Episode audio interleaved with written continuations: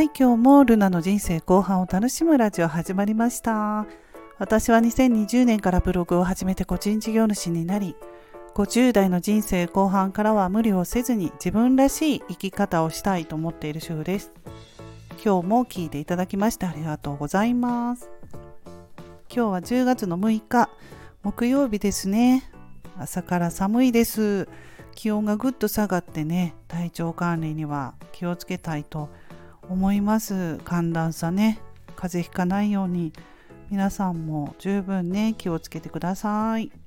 はい今日はね自分の意見が言えない苦手なんですということでお話ししていきたいと思います。私はねあの学生の頃から自分の意見がはっきり言えない子供だったんですよね。うん、で今もやっぱりねそれは続いてると思います。あのスタイフではこうやってねはっきりと話をしている。まあ最初スタイフを最初始めた頃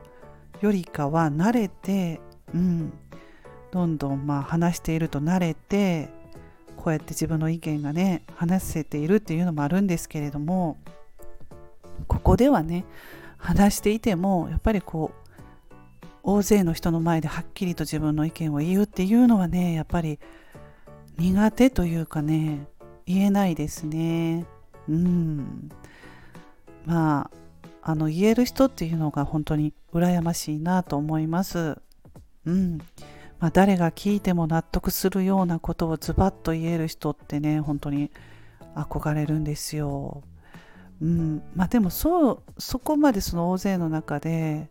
意見をはっきり言うっていうことができないとしても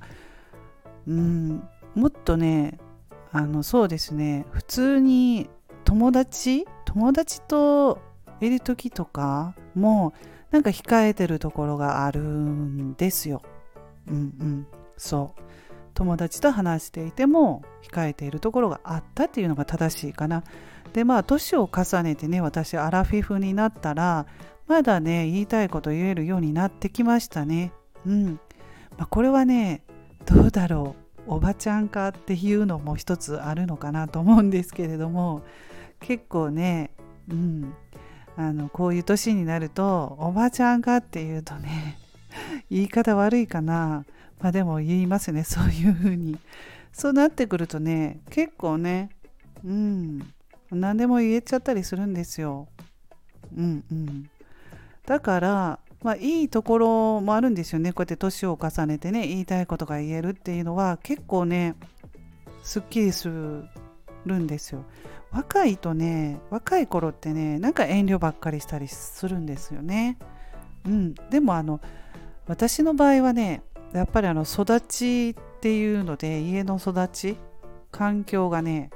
やっぱりその自分の意見をはっきり言えるような感じではなかったっていうのがあるんですよね。今からこう思い起こせばね。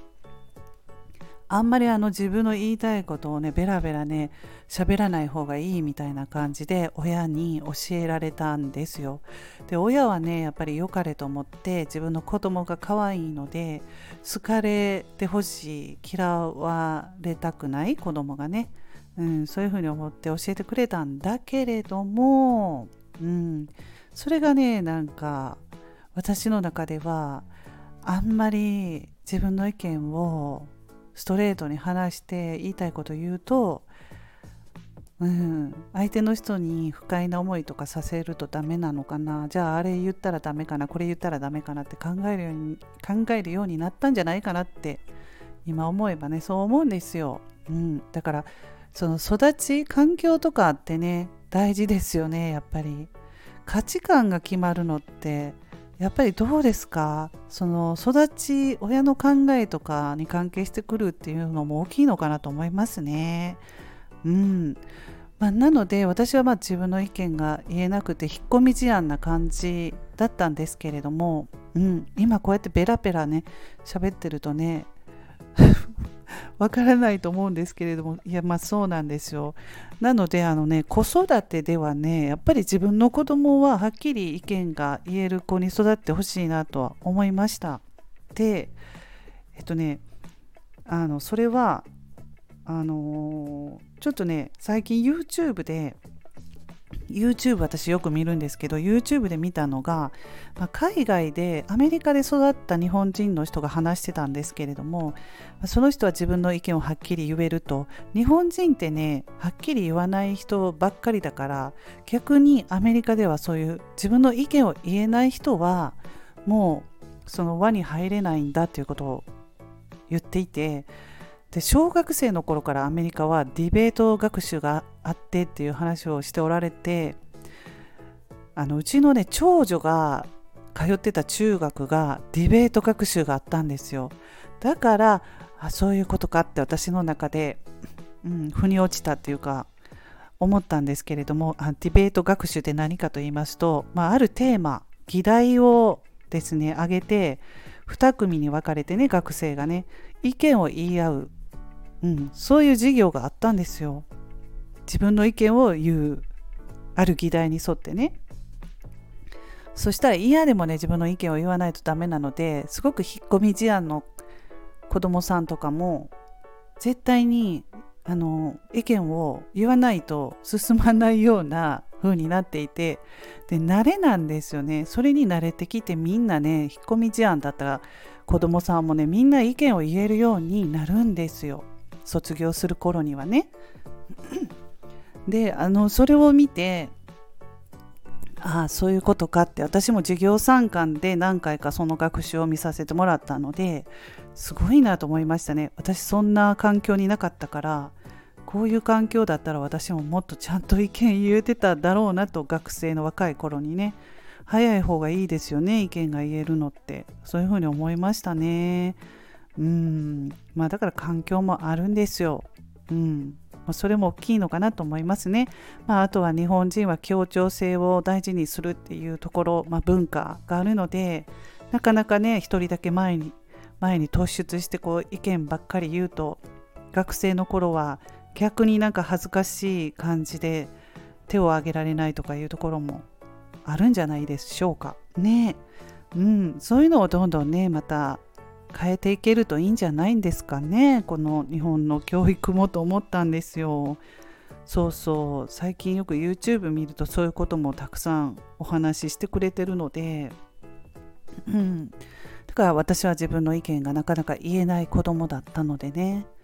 うん。言えるとはっきりとね言える言い合ってそういろんな人の意見を認めてあのその意見は違うとか言うんじゃなくってあなたはそういう意見なんだねとか認め合って話せるといいんじゃないかなっていうふうに思ったりね。この年になってそういうふうに思ってきたというかまあ子育てを通してですねやっぱりねそういうふうに思ってました。はい。今日はねこんなお話をしたんですけれども皆さんはいかがでしょうかね。自分の意見がはっきり言えますか？うん。どうでしょうか？はい。今日も最後まで聞いていただきましてありがとうございます。それではまた次回の配信でお会いしましょう。ルナでした。